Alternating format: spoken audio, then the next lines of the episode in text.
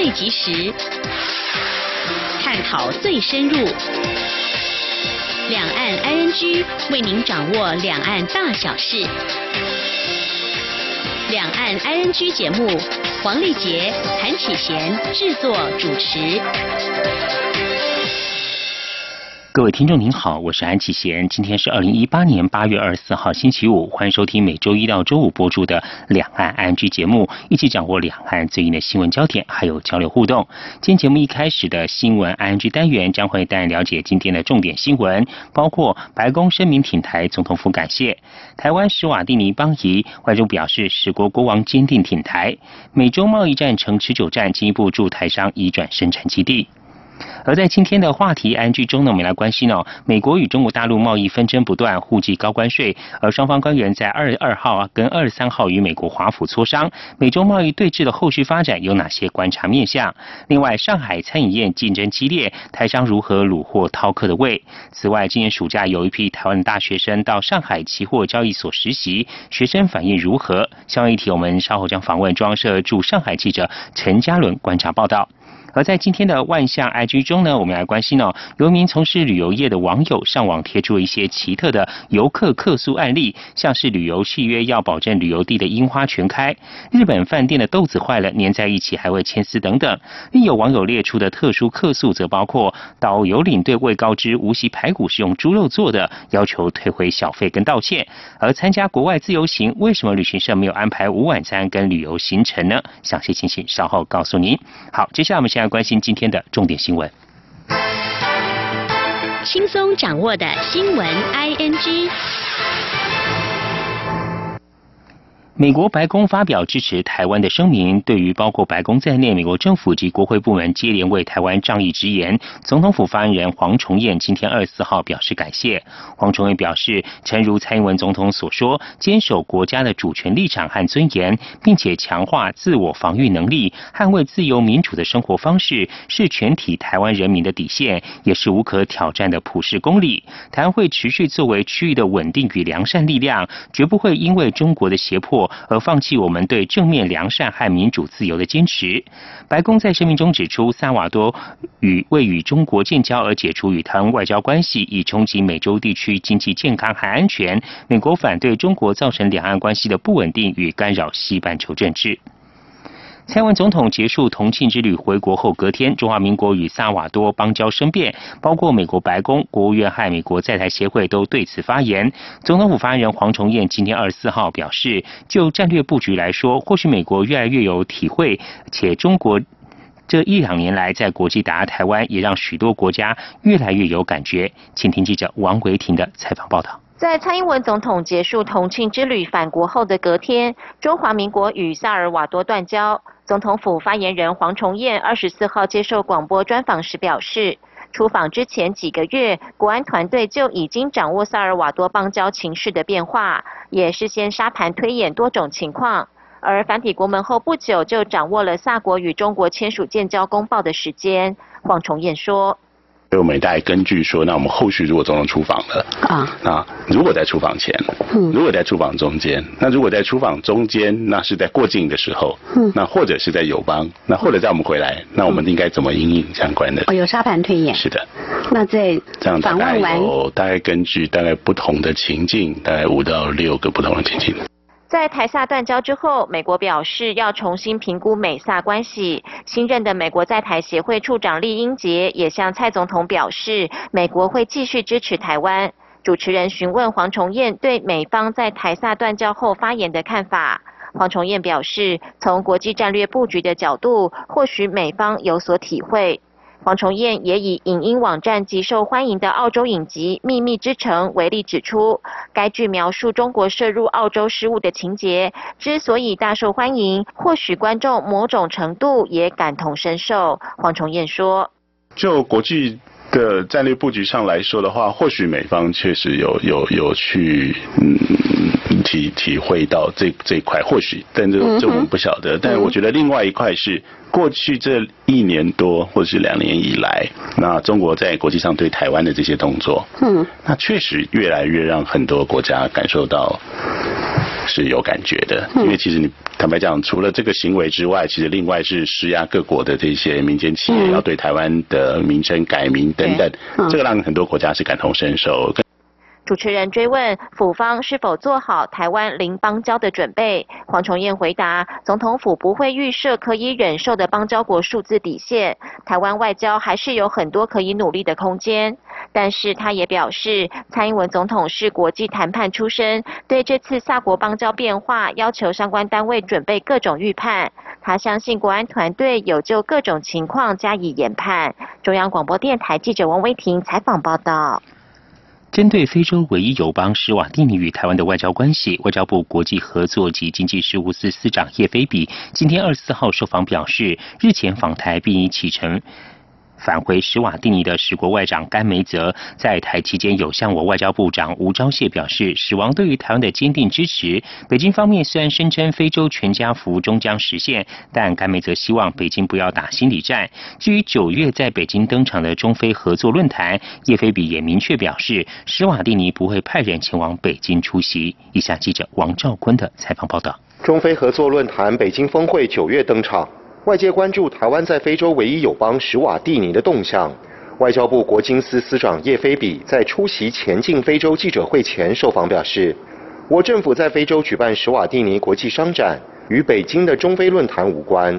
史瓦蒂尼政府也不会派人前往北京。”叶菲比说：“中非论坛跟史瓦蒂尼国际商展是两件完全不同的事情，史国呢也绝对不会去北京开会。”叶菲比指出，史瓦蒂尼国际商展已经举行五十年，每年的举办时间都是八月底九月初。台湾已经连续参展二十二年。媒体询问如何巩固史瓦蒂尼邦谊，曾经担任外交部发言人的叶菲比回应表示，媒体近来有些臆测，但史国外交部长日前来访时，与我外交部长吴钊燮有过一场非常深入的午餐会谈。使国外交部长甘梅泽表示。请北京不要打心理战。史王恩史瓦蒂三世一再表示对台湾的坚定支持与友谊。关于台湾与史瓦蒂尼的经贸合作，叶菲比表示，政府的角色主要是协助台商拓展非洲这个深具潜力的市场。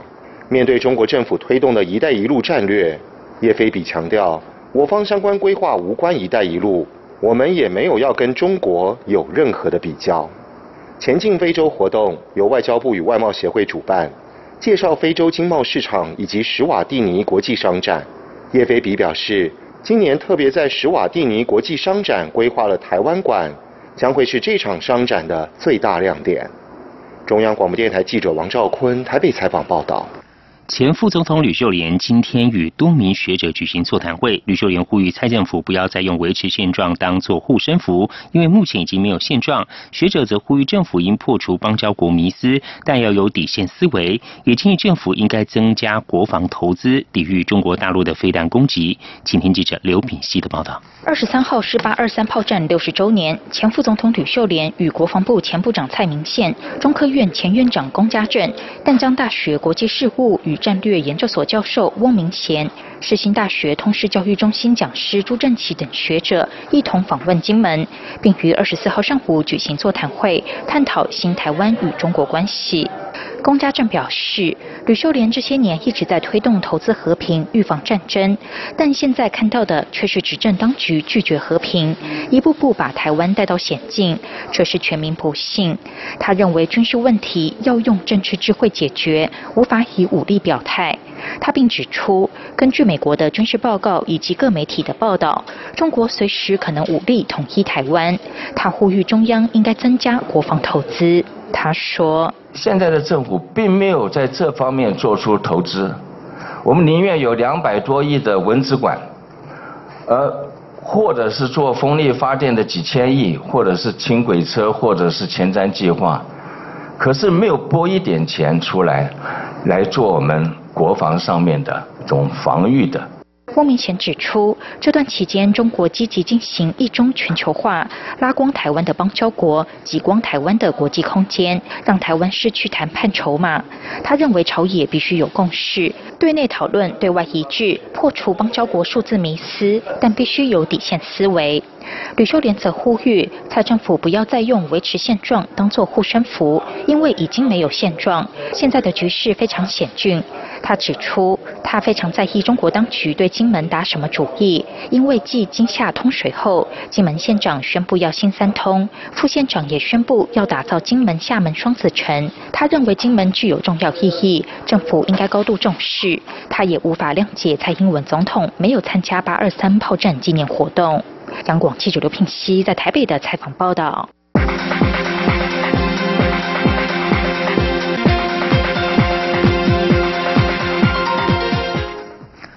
委会副主委邱觉正本周前往日本、韩国访问交流。陆会今天二十四号表示，此行主要是向日韩两国相关机构智库说明我国两岸政策，强调两岸关系和平稳定是建构东亚区域安全与繁荣重要环节。近期面对中共对台一连串打压，台湾绝对不会屈服，也改变不了中华民国是主权国家的客观事实。台湾将与理念相近的国家紧密合作，为台海及区域和平稳定做。出积极贡献。美国国会参议员。参议院外交委员会亚太小组主席贾德纳二十三号表示，在萨瓦多成为今年第三个和台湾断交的国家后，他准备推动立法，以防止台湾剩下的邦交国转投北京怀抱。共和党籍的贾德纳表示，他将在未来几天提出法案，鼓励相关国家维持与台湾的邦交，授权美国国务院采取像是降低关系或改变外援等方式，以防止相关国家做出不利台湾的决定。这项二零一八年台北法案将赋予国务院更好的工具。和指导，以确保能尽可能的强力为台湾发声。托福将台湾考生国籍改列中国台湾一事，托福总部发言人尤英二三号并未正面回应，仅表示高度重视所有地区学生，也期待继续为所有考生服务。媒体报道，美国教育测验服务社最近更改官网上的国家地区对台湾的名称为中国台湾，引起民众抗议。尤英二三号回复媒体邮件询问时，并未正面回应官网变更的原因。对于记者询问是否会改回台湾，也没有回复。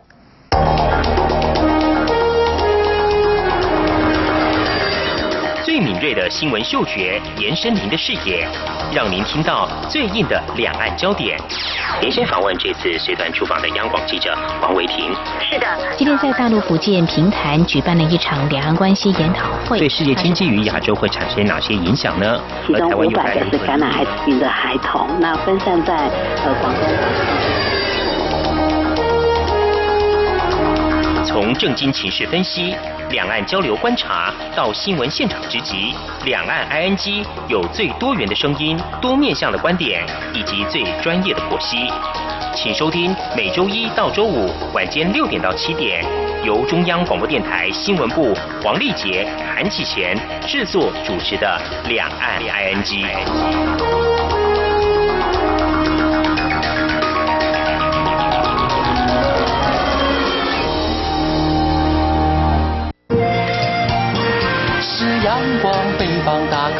世界之窗，是阳光翅膀，环绕着地球飞翔。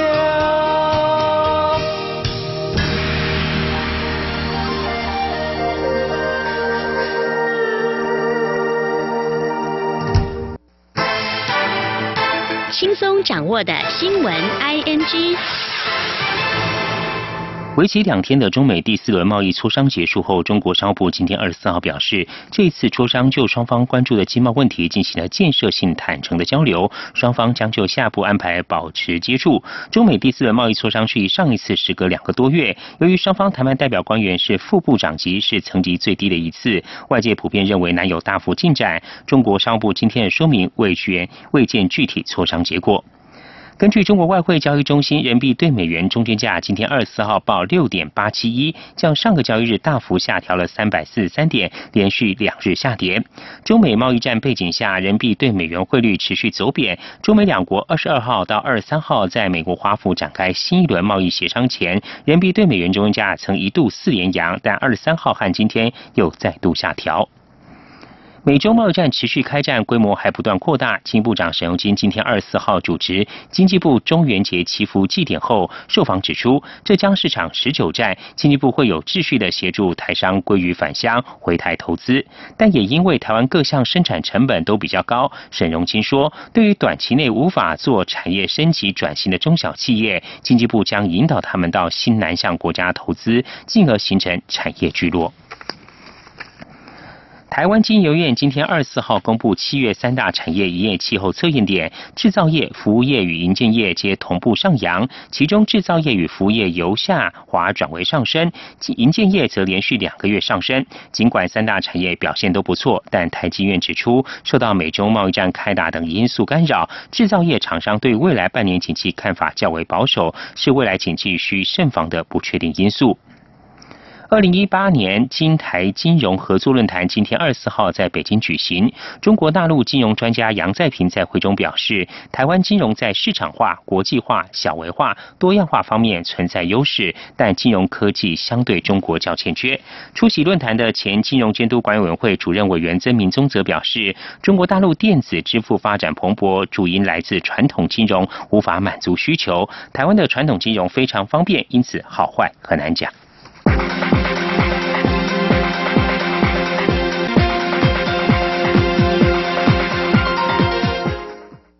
再关心，零八二三热带性低气压带来庞大雨量，轰炸南台湾，造成多处灾情。根据中央灾害应变中心今天二十四号午间统计，共有十一人受伤，没有人死亡。在交通影响方面，高速公路主干道不受影响，高铁全线畅通，台铁运作正常，仅有台铁新营到林凤营之间需由公车接驳。另外，中央灾害应变中心也评估，这波热带低压移动缓慢，雨势可能。持续到明天，而且二十六号恐再有新一波雨势，预计要等到九月初才会恢复较为稳定的天气形态。以下记者谢嘉欣的采访报道。据中央灾害应变中心二十四号午间工作汇报，统计零八二三热带性低气压带来的致灾性豪雨，总计撤离人数四千七百七十四人，另外也有七艘船舶搁浅，但人员已全数救出。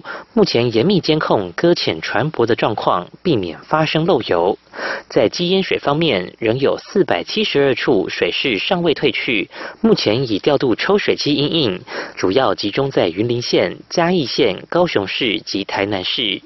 而在民生方面，包括自来水、天然气、市化供应正常，不过在电力供应上仍有九千户停电有待修复。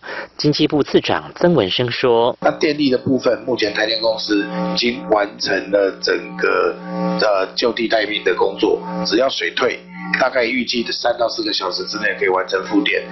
交通部分，中央灾害应变中心指出，航空方面仅有八个国内航班取消，海运也停驶八条国内航线。陆运部分，高铁、台铁正常运作，仅有台铁新营到林凤营段因豪雨影响改采公车接驳。而在高速公路方面，主干道不受影响。至于对产业的影响，经济部长沈荣金本日受访表示，工业区、科学园区目前皆没有灾情传出。中央灾害应变中心呼吁，地方政府及民众要保持高度警戒，尤其这个周末假日，民众出游应避免前往土石流警戒区域。另外，气象局表示，这波热带低压移动速度缓慢，将持续到明天，且二十六号后还可能有第二波强降雨，需特别留意。中央广播电台记者谢嘉欣采访报道。零八二三热带低气压低压带来了致灾豪雨，中南部多处灾情传出。蔡英文总统今天二十四号午间和中央灾害应变中心中南部受灾县市首长视讯连线后，做出裁示，因为气象局预测二十六号可能还有一波强降雨，灾防中心务必保持警戒，全力支持地方防灾及救灾工作。同时，国军与防灾系统也要保持紧密联系，机动协助救灾。另外，因明天就是中元节。这次农损衍生的农作物价格波动，相关单位需及时掌握稳定菜价。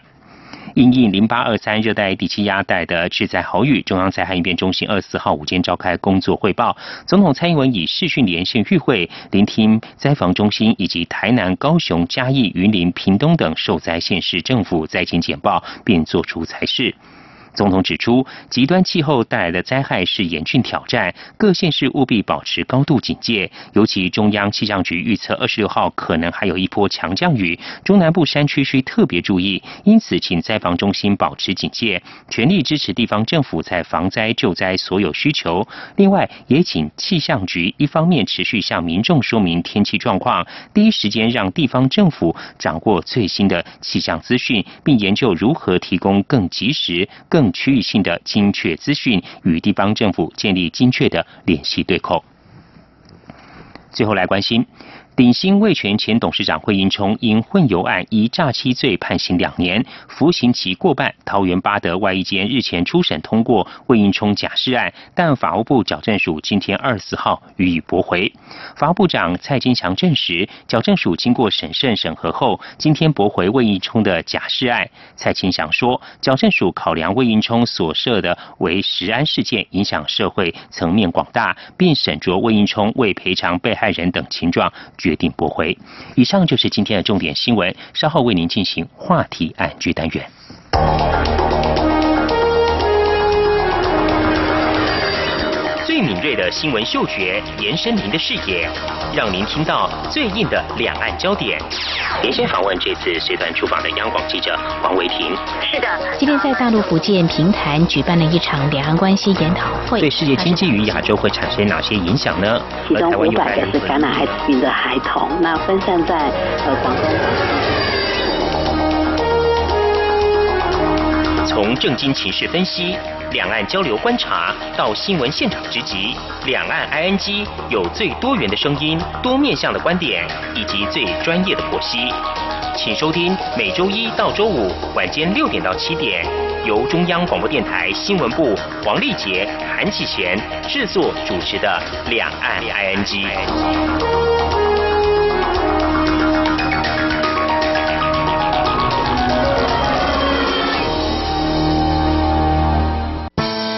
朋友，现在收听中央广播电台更方便了。除了短波收音机以及央广 RTI 网站，使用智慧型手机更能够让您随时随地随走随听。不管您的手机是 iOS 还是 Android 系统，只要在 App Store 搜寻央广 Radio，下载完成之后，点选线上即时收听或随选收听，央广所有的节目通通任你听。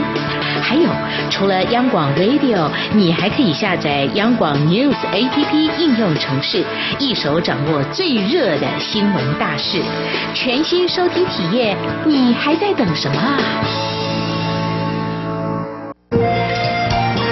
是阳光，翅膀打开了世界之窗；是阳光，翅膀环绕着地球飞翔。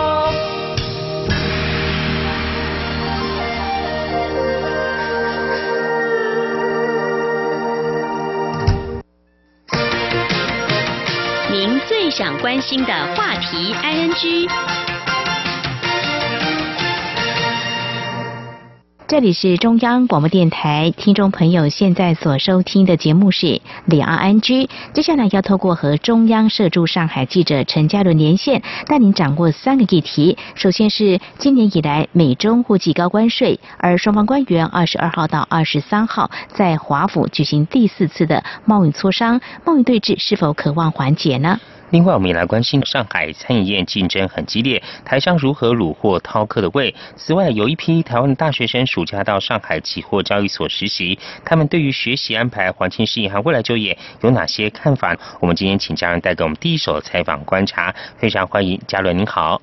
主持人好，各位听众朋友，大家好，非常欢迎嘉伦。好，我们今天首先要来谈的第一个议题就是有关今年以来美中互提高关税。我们知道双方官员在过去也历经三次的会谈，而在二十二号到二十三号就在华府举行了第四次的贸易磋商。那么在中国大陆方面是由中国的商务部副部长王社文率团来商谈。我们首先想请嘉伦告诉我们，那么就你在上海这边的观察，像中国大陆。人民币金融市场方面有哪些反应呢？其实这个消息传出来的当天，也就是十六号的时候，是中国商务部发布的。嗯，传出来当天，其实市场呢对这个反应呢，其实没有很强烈哦。包括说入股呢，最后是有小幅的拉抬，保险的守住了，稳中求险的守住了两千七百点。嗯，然后。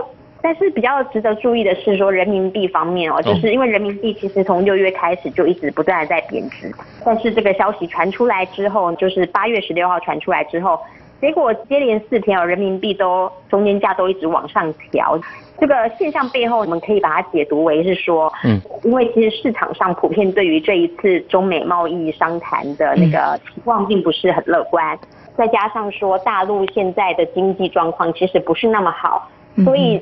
尽管这是一个利多的消息，但是因为一个悲观的市场，对这些好的消息的反应呢，也是很有限的。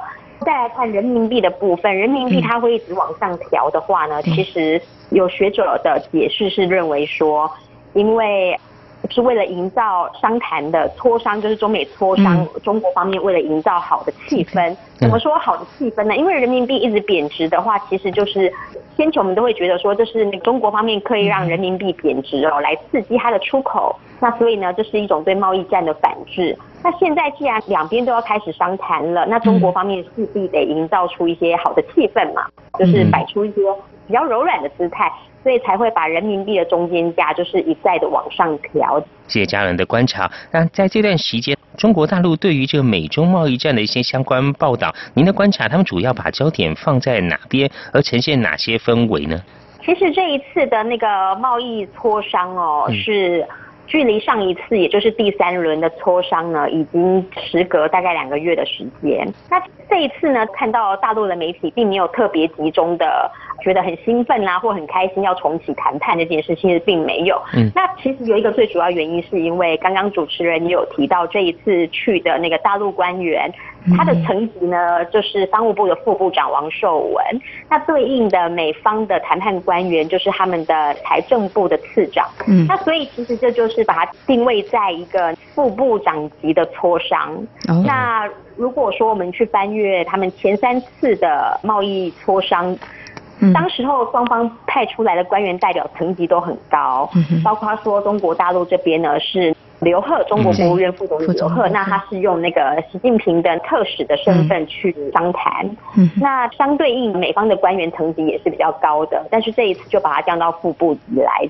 那这也是为什么，就是说市场呢，还有包括说学界，大陆的学界，嗯，对于这一次的商谈，其实都已经把话讲在前面，就说不用对结果太乐观。那唯一可以释出的讯号，就是说中美在这一连串的你来我往当中。大家还是想要去把彼此之间交流的温度保持住，还是维持一定沟通？其实我们就把它看成说，他们是一个保持接触、恢复接触这样的行为就可以了。是，那美中贸易谈判呢，后续值得进一步的关注。至于在中国大陆，是否有些专家学者也对这个美中第四次的贸易磋商，那么表达了一些看法，或者是说寄望在后续还有磋商的可能呢？那有个大陆学者呢，他就跟我提到说，其实这一次王寿文去美国，他最主要会去想要去理清楚的问题，应该会是说，为什么中美在第二轮的贸易磋商，也就是五月下旬的那一次刘鹤率团去美国的那一次贸易磋商，其实结束之后，中美有发表一个联合声明，嗯，就是说，哦，好，双方我们停止打贸易战了，但是没有想到说。第三轮贸易磋商结束之后，美国却率先宣布说，他们还是要打贸易战，然后还是要先对中国大陆这边课第一波先课三百四十亿美元产品的关税。那所以这个学者就提到说，这一次中国商务部副部长他去了美国，他一定会去理清楚说，为什么美国五月份。那次五月份发表联合声明，为什么美国后来会片面背弃这个声明？那并且呢，希望说美国方面可以对他们的谈判信用做出一些保证，不然我们如果之后再来谈的话，你们都可以随时翻脸或翻盘的话，那其实就是注定那个商谈的结果一定是悲观的。当然，我也有跟大陆学者聊到说，到底贸易战从今年三月下旬到现在，这样其实已经快要半年的时间了。嗯，那到底事情发展到现在？我就好奇大陆学者怎么看？嗯，是越来越好吗？还是说其实贸易战会持续恶化？那其实大陆的学者的观察是说，从三月贸易对峙到后来七月份正式开打，一直到现在，其实中美双方都是一直在对彼此施加力道的。也就是说，双方的战略都是想要以战求和。所以呢，目前看来呢，贸易战只是会持续的，事态会越来越大，严重性会越来越大。因为目前看来，双方都没有想要把范围控制住。嗯，学者当然他提供了一些线索，包括说呢，他发现说，像现在不是土耳其金融危机吗？那他发现说，中国工商银行竟然就提供了三十六亿美元的贷款给土耳其，他就相信美国方面一定心里会有想法嘛。那再来另一方面呢，就是他也观察到说，美国方面近来更加强调台湾关系法。那从双方你来我往的这些政治动作来看，都可以发现说，其实大家都还是希望能够在力道上更加重，然后逼对方退一步。嗯，嘉伦就是在十一月的话，会有亚太经济合作会议的领袖峰会。届时，川普跟习近平有可能会有这个川习会。未来如果有可能举行川习会，对于这个美中贸易之间的一些纷争跟摩擦，是否可能会有一些转环或者是一些变化呢？是，其实学者他们也有提到，就是说贸易战最后只有川普跟习近平两个人亲自上阵哦，才能够止血。那当然，刚刚主持人提到，其实说 IPAC 它会是一个很好的时间点，包括说现在开始大家重新恢复接触了嘛。嗯。那所以，其实大陆学者也有提到说，可能就是从现在开始的接触，一直到十一月大家要见面之前呢，可能会先商讨一些协议的一些文本，就是说大家先把这些剧本就先把它拟定。那可能呢，最后呢，就是端到。在 IPAC 上面举行的川习会的时候呢，由双方的最高领导人亲自拍板签署这个协议，那贸易战可能才会真的告一段落。然后他意思是说，就是必须要由川普跟习近平两个人亲自来解决。那为什么一定要就是把层级拉到那么高？其实学者他也有分析，他就说这不是中国大陆这方面的问题，而是美国方面。他就说。之前的贸易谈判，即使中美有联合声明，但是川普最后还是可以反悔说，哦，我不认。然后他就观察到说，以政治人物的性格来说，川普他是喜欢给人家一种，如果是我亲口说出来的，我就不好去推翻他，因为他喜欢给人家说一不二，他是一个很有 power、很有魄力的一个领袖、一个英雄的形象。所以呢，这件事情只有等到他亲自承诺了之后，才会有转圜的余地。嗯哼。好，我们在今天非常谢谢中央社驻上海记者陈嘉伦跟我们连线。那么首先探讨的议题是有关美中互计高关税，而双方官员二十二号到二十三号在华府举行第四次的贸易磋商。从七月份中美贸易开打以来，这一次贸易对峙是不是渴望缓解，或者是可能还要持续关注到十一月的 IPAC？非常谢谢嘉伦带给我们你在上海的第一手观察。那么稍后呢，还有两个议题，我们再请嘉伦来跟。我们谈谈你的观察，包括就是台资的餐厅业者，那么前往上海来经营，那么到底面临了哪些竞争压力？还有我们的青年学生前往中国大陆来实习，他们有什么样的看法？我们节目稍后回来。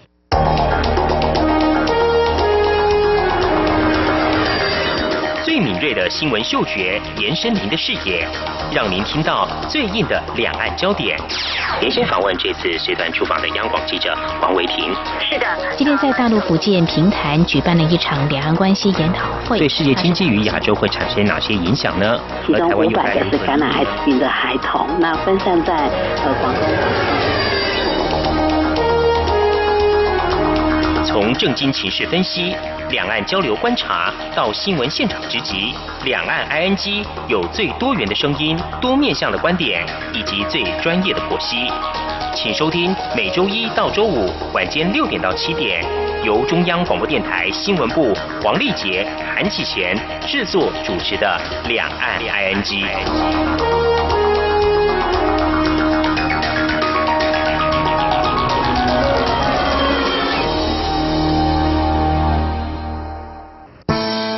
朋友，现在收听中央广播电台更方便了。除了短波收音机以及央广 RTI 网站，使用智慧型手机更能够让您随时随地、随走随听。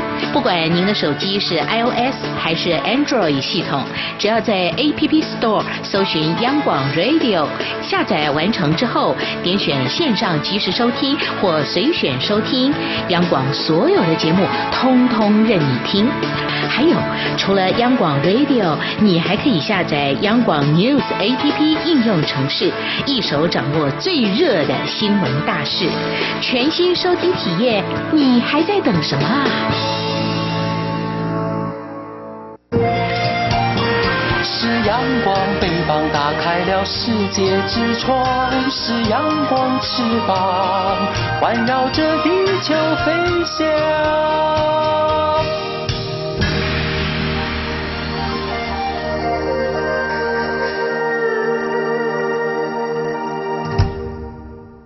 这里是中央广播电台，您现在所收听的节目是《两岸居》。我们今天节目中很高兴连线访问装设驻上海记者陈嘉伦。接着要请嘉伦来观察上海餐饮业竞争相当的激烈，陆续有业者投入，而也有台资餐厅前往经营。嘉伦，您的观察，业者们主要会面临到哪些竞争压力呢？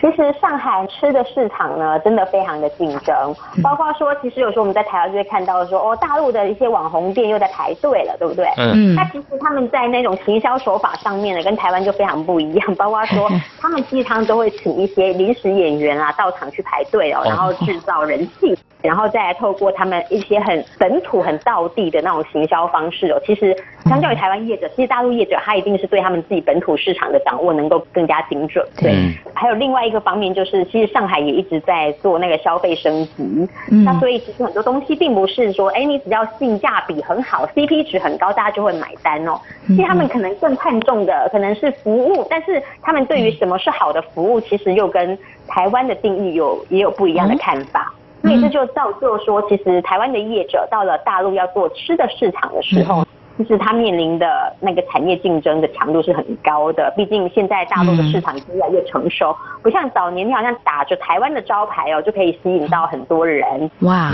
然后这一次呢，我是去跟一家来自台湾的那个汉来集团啦，就是跟他们聊天一样。其实他们是那个二零一六年的十月的时候到上海开出第一家店。嗯哼。我本来就好奇说，他们经营了这些时间，是不是就对台湾品牌，我我们自己就很有信心嘛？就说，哎，你们是不是那个一来开店，然后就盆满钵满的这样赚？但是后来聊一聊之后，才发现。他们说其实没有哎，其实到对一六年十月开业，他说其实到今年就是二零一八年初的时候，其实每个月统计下来的业绩才算是真正的一个一个月的转亏为盈这样子，所以也就是说，其实前一年呢都是没有赚钱的。哦，那么这家餐厅它是用什么样的行销手法？因为刚刚你提到说，在上海其实当地业者，他们用这种网红啊或其他的行销手法。就刚你条，那你们用什么样的行销手法来跟当地的业者竞争？嗯嗯嗯。那他们就说，其实或我们实际去看，就发现说，当时他们到上海的时候，他们就打出每人收费人民币两百三十八元哦，吃到饱。哦。竟然要新台币要上千块。上千块。那其实，在当时来说，两岸客单价最高的一家店，就是做这种吃到饱的生意。但是呢。这一阵子就是在前几天在过去跟他们聊天，就发现说，哎，他们其实已经把价格稍微的往下调，就大概下调了四十元左右不等。那我就问他们说，哎，你们这样下调的原因是为了什么？他就说，其实业者他们也很坦白，就说一方面是为了做一些促销活动，因为现在上海他们都很热衷经营那种微信公众号嘛，嗯，就是有点像我们的脸书这样子，你只要。关注一下，就是你只要按个赞呢，他就可以给你用会员价，给你就是优惠这四十块钱给你。那他们就用这种方式来吸引那一些，就是去培养他们的粉丝数量。再来的话，就把价格稍微下调。他就说，其实价格下调也是因应上海这个市场。他就说，其实不要看到说大家就觉得上海一定是很高端，大家都很有钱。那其实上海人的收入差异其实是很大的。不要小看这四十块钱的下调，其实它可以带来的客流量会非常的多。那所以业者他们就做出这样的调整，就说，哎，我们稍微把。就是用拉拢会员的方式啊，那一方面把价格下调，一方面又可以累积我们的粉丝，然后来跟当地的业者做比拼，这是他们的方式。哦，那这种方式采取这样的策略之后，真的在业绩上有反映出来了吧？他就说，其实把价格下调。嗯哼。本来大家就想说，哎，不会营收就变少。他发现其实也没有，营收就不变。然后，但是呢，大家知道说，在做吃的，或者是说在商场里面做生意，其实我们很注重人气嘛。嗯。价格下调了之后，营收不变，那相对的就是一定是人气变热弱了。那他就说，其实这样子，客人一个一个招揽来，那个效果会比之前更好。对。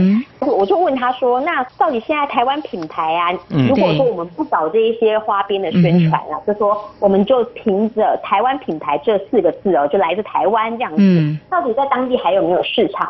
他就跟我说，其实台湾这两个字呢，还是有一定它一定的品质保证。嗯，他就说，像他就会常常每天都在店里面巡店这样子，因为他都穿着那种主厨的厨师的这种专业衣服这样子，然后就有很多大陆的消费者就会跑去跟他说，哎，你是台湾人吗？然后我想听你说话，你可不可以说几句给我们听？因为因为他就说台湾人讲话好好听哦。然后再来再加上说，其实现在两岸交流越来就是自由行啊的开放啊，他就说其实呢，很多大陆的民众到台湾去吃了台湾道地的小吃之后，嗯，回到上海，当他们要吃台湾美食的时候，其实他们不会。随便找一家店就进去吃，因为他们知道，如果是本土业者开的台湾美食店，那些东西根本就不到地。比方说，大陆我们常会看到招牌，它写台湾香肠，但是其实它是热狗，就是你吃不到它原来对，就是你永远吃不到它原来的正宗的口味。然后，如果你吃的是那种台式的烤肉，好了，他们虽然是这样标榜，但是其实都还是会撒很多那种新疆啊的那种香料，孜然，孜然那一类。对对，根本就不是台湾的口味。那他就说，所以呢，如果说这一间企业他在台湾有做出一定的口碑嘛，那其实大陆的民众或多或少也会知道。所以当他们想要吃台湾美食的时候，他们就会找台湾品牌或台湾人开的店去吃。那这也是对行销来说也是一个加分的点。嗯，好，接下来我们来关心呢，有一批台湾大学生呢，在今年暑假到上海的期货交易所实习。嘉伦你也前往采访，他们主要有哪些实习的内容？其实这一次总共有五十八个台湾学生到上海期货交易所，那就是他们第二届举办这种台湾青年到上海，就是到上海期货交易所实习。嗯。那我就问他们说，哎，那现在实习的人啊，五十八个有没有变多？因为现就是大家都很关注的议题嘛。那他就说，他们每年都固定要招六十个人，去年来了五十六个，今年来了五十八个，所以他就说这种小幅的变化自己看不出来这样子，但是可以看到是说，哎，那其实大家从六十个报名，最终五十八个来，可以看出其实大家其实是还蛮踊跃的。嗯。就说，哎，那他们来的话，到底学什么？嗯但大家要注意的是，其实他们来的时间并不长哦，就是十五个工作日，也就是三个星期，对，所以其实这个时间不是很长。嗯。那上海期货交易所这边安排的课程呢，就是我觉得有点像是那种夏令营的感觉啊，就第一第一周呢，就是集中培训，就让大家用听感的方式去了解大陆的资本市场。嗯，那第二周呢，就把他们分发到下面的他们的一些事业单位去。可能呃，你去客户服务部啊，然后你去另外一个期货交割啊的那个部门这样子哦，就大家分别到那个部门去实习。那第三周呢，就是去参访一些相关的企业，比方说上海证券交易所啦，哦，或是中国金融期货交易所啦，然后也到一些，还有他们还有实际去参观那个交割仓库。是，那这样实习单位主管对于学生短短十五天的学习还有表现，不晓得有什么样的评价哦？我就去跟他们那些单位主管们聊天，就是那几个部门的主管都来，我就跟他们聊天，我就说。因为我们一直都觉得说大陆的青年他们是很有狼性的，嗯，然后台湾的青年可能就是追求小确幸，我们可能普遍有这样的刻板印象，嗯，我就问这些主管说，哎，你们会不会觉得说我们可能不够有杀气呀？那不太能够适应你们的市场这样子？就没想到主管给的结果却是出乎意料，他就说没有，我发现台湾年轻人很认真，然后很肯努力，嗯，他的他是跟大陆青年比较之后，他才这样子说的。而且台湾的学生呢，他们还有一点就是他们的规矩啊，他们纪律非常的好，就在管理上是比较好管理的。然后求知欲也很旺盛，就是看到什么问题都会去问这样子。加上台湾的金融市场可能相对开放一点，所以其实我们的学生或是这些青年，他们在台湾学习到的东西，也是比较灵活有弹性的。那所以主管就说，其实他在这些台湾学生的身上学到的东西，其实也很多。嗯，是嘉伦。那我们去实习的同学，他们在实习完之后有什么的一些感想呢？那一天也跟这些学生聊天，就说：“哎，你们来实习呢，到底是追求实习经验而已，还是其实就是在为未来的职场发展做一些规划，也就是有意愿要到大陆来发展？”嗯，那我就发现说，的确未来实习会特别把实习地点选在中国大陆的青年，他们其实都有想说，以后毕业的时候就是不是就到大陆来探索一下这里的市场？但是呢，同学们他们其实也。我就发现说这些年轻人很有想法哦，你不要觉得他们好像就是很天真啊，觉得说来这边就是很轻轻松松就可以什么年收上百万这样子，其实他们的想法都还蛮实际的，包括说有一个研究生他就跟我说，他发现说在台湾他能够接触到的就是一些。股票或是指数型的期货，嗯，但大陆呢有很多商品期货，有很多大宗物资。其实他觉得到大陆来呢，可以学习到台湾学习不到的环节，比方说你可以实际去看到那个实际交割嘛，对不对？哦，就是可以看到哦满仓的大豆啊，满仓的黄金，他说这也是一种经验。所以这样子的，就是在大陆可以学习到跟台湾有别于台湾金融市场的地方，所以他愿意过来。那还有另外一个学生，他也是想要到大陆来就业。那他的意思是说，其实大陆的期货交易金额跟数量都比台湾蓬勃嘛，因为他们的人口基数就是多。那他就说，以后想要来大陆发展，看看说这么大的市场可以给他不一样的刺激。嗯哼，看来这些年轻学生都蛮有自己的想法的。好，非常谢谢嘉伦你带给我们在前几天呢，就是有一批大学生，他们暑假期间特别到上海期货交易所实习的机会。那么来谈谈他们短短十五天的学习安排，还有对于未来就业到底有哪些看法？当然，在今天我们要特别谢谢嘉伦跟我们谈，还有两个议题，就是包括美中贸易战在七月份开打之后，目前在二十二号跟二十。十三号，华府有举行第四次双边官员的贸易磋商，还有呢，有关于上海餐饮业竞争很激烈，那么台资餐厅如何来应对，采取哪些策略来抢进市场？非常感谢中央社驻上海记者陈嘉伦带给我们第一手的采访观察，谢谢嘉伦，谢谢，谢谢主持人，谢谢。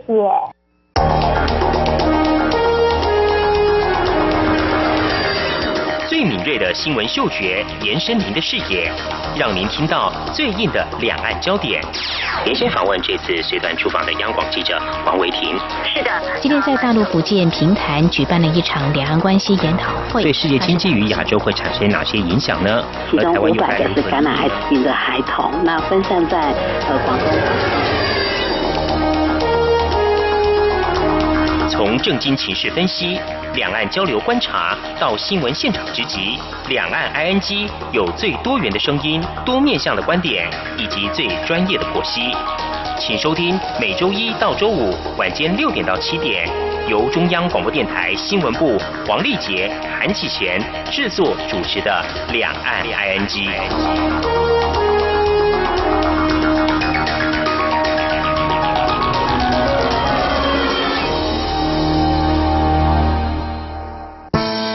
朋友，现在收听中央广播电台更方便了。除了短波收音机以及央广 RTI 网站，使用智慧型手机更能够让您随时随地、随走随听。不管您的手机是 iOS 还是 Android 系统，只要在 App Store 搜寻央广 Radio，下载完成之后，点选线上即时收听或随选收听，央广所有的节目通通任你听。还有，除了央广 Radio，你还可以下载央广 News APP 应用程式，一手掌握最热的新闻大事，全新收听体验，你还在等什么啊？是阳光，北方打开了世界之窗；是阳光，翅膀环绕着地球飞翔。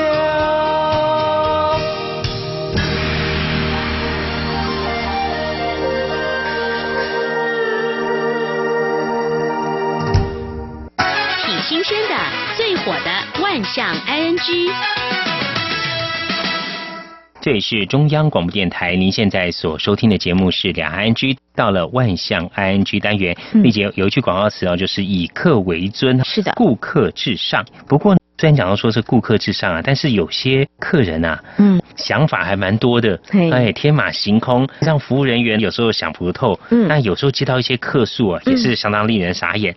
哎，我看到最近的一则新闻是说，从事旅游业。有业者向网络投稿说，嗯，他收到了大概十项左右，嗯，让傻眼的客诉问题，嗯，其中包括啊，当初他们这个团呢要带大家去看樱花。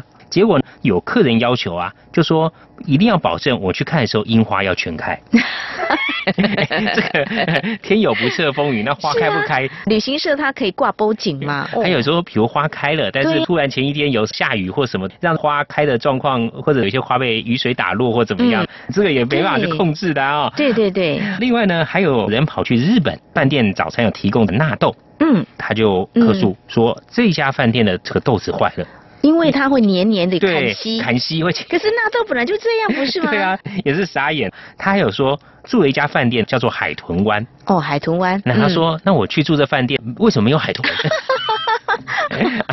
哎呀，如果叫恐龙湾的话，那就要把恐龙变出来。哎，这个我觉得在出发之前可能要先说明清楚吧，否则有些人是不是觉得就是会这样？对啊，还有一个就是说，客人参加东南亚行程啊。嗯。有一个行程是有水上活动，水上活动我们知道有的什么香蕉船啊，对，等等之类的。哎，就有客人回来之后客诉说，对，当天他小孩感冒不能吃冰，哦，吃冰跟香蕉船哟。那我不吃香蕉船，那你香蕉船为什么不能退费？香蕉船是一个水上的 这个活动。哎呀，这这个伤脑筋哦。哎呦，还有就说领队啊，嗯不是我喜欢的 style 啊。啊，而且要求说他的服装一定要打领带。哦，哇，这真的是很难呢。哎，还有一个是也蛮夸张的，夜宿海洋生物馆这种行程啊，对，他就要求特别在下面注明说，不能住企鹅馆。嗯。因为汽油管有这个冷气空调啊，嗯，会冻伤。哦，对，其实有时候有些客诉要先问清楚，不然的话是让服务人员傻眼了。对，那我这边呢也要分享一些我们觉得很不可思议的，像谈到这个吃的哦，不知道听众朋友有没有到欧洲去旅行过哦？哎，如果比较一下这个面包的口感。到底有什么不同？像台湾台式面包比较软 Q，对，然后料比较多，料比较多。在欧洲吃的面包，其实它都硬硬的。其实，在台湾也可以买到像这种面包啦。对，哎，我们现在台湾有卖欧式面包。有啊有啊有，有些人就特喜欢吃的，还特别挑呢。麦香，对，比较硬哈，口感比较扎实这样。对，但是呢，就有这个民众呢，向这个旅行社客诉说：“哎呀，我去法国、瑞士、意大利行程啊，参加这个行程去玩了，但是每天吃到这个面包，这个皮怎么都是硬邦邦的啊？这 个老人家牙齿不好，都咬不动。”啊，而且觉得这个面包是不新鲜的，可能放太久才会硬了。事实上不然，这欧式面包跟台式面包是不一样的口感。其实有时候去当地，我们会有一些风味餐啊，每个地方都有一些食物的特色，哎，去了解体会一下也不错啦。对 对，另外也是吃的。嗯，一般来讲的话呢，如果说是参加团体旅游的话，有一些旅行社就告诉你，这个全程车上所放的矿泉水是无限量供应，比较贴心。地陪有时候哎，每天上车或是上车常常补充，你有没有多给你一罐？但是请注意啊，就回到这饭店睡觉的时候，在房间里头啊，这些矿泉水并不是无限量供，可以啦，要付一点钱，但是千万不要来投诉，因为人家已经告诉你了，这个可不是无限量供应，无限量供应是在车上。对，而且它有些是虽然有提供免费，但是有限量的。是啊，有些在里面的话就是要付钱的，这个都要先问清楚。对，还有呢。这个可要小心啊，因为过去也有听说，不过真的在新闻上有人这样的报道，也有人这样的客诉。有些呢到国外旅游是在自己的小三，哦，呃，这是个约会的一个机会，就是。其实旅行社怎么会知道呢？嗯嗯。对呀，所以呢，在行程在出发之前，总是会叮咛什么的，会发个简讯啊，否则这简讯就露馅了，因为被这个男士的太太看见了，客诉。你要怎么客诉？你自己要带小三来客诉啊？哇，真的是想不到哦。对呀。我这边还在提供几则客诉的哦，嗯，这个也是蛮妙的。嗯。刚刚讲到小三，我来讲太太的。哦哦。旅游业者收到客户来信客诉啊，嗯，他说你们住的这个饭店里面呢，为什么没有免费的太太呢？啊啊！他太太，他打这个外服，其实应该是 WiFi。WiFi 啊！那免费的太太到底是什么旅游团呢？头上很多问号啊！啊，还另外有客诉啊，就说航空公司的班机回程 delay 了，不知道什么原因延误了，嗯，害他来不及回家看连续剧啊。就要要旅行社的赔偿。天哪，旅行社这个真难经营啊！另外哦，还有人委托旅行社订这个机票，哎，业务报价他觉得太贵了。嗯，他说我在网络上看到的哦，没有那么贵。哦，那旅行社说，那您自己买好了啦，哈，嗯嗯，就他是要从日本的羽田飞到台北的松山机场，嗯哼，原来为什么他的机票会这么便宜啊？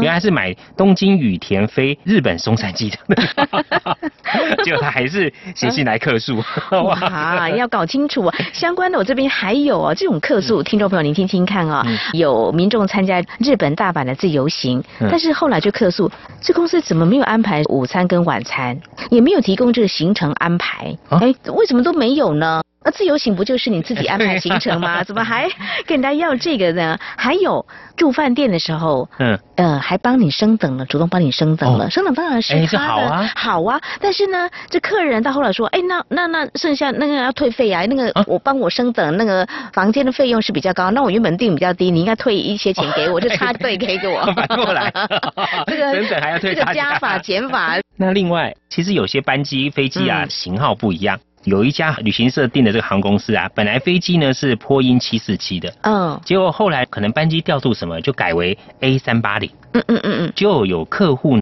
只与旅行社跟航空公司串通啊，偷工减料。哦，他说为什么要从七四七改回三八零？是不是降级？这个真的是。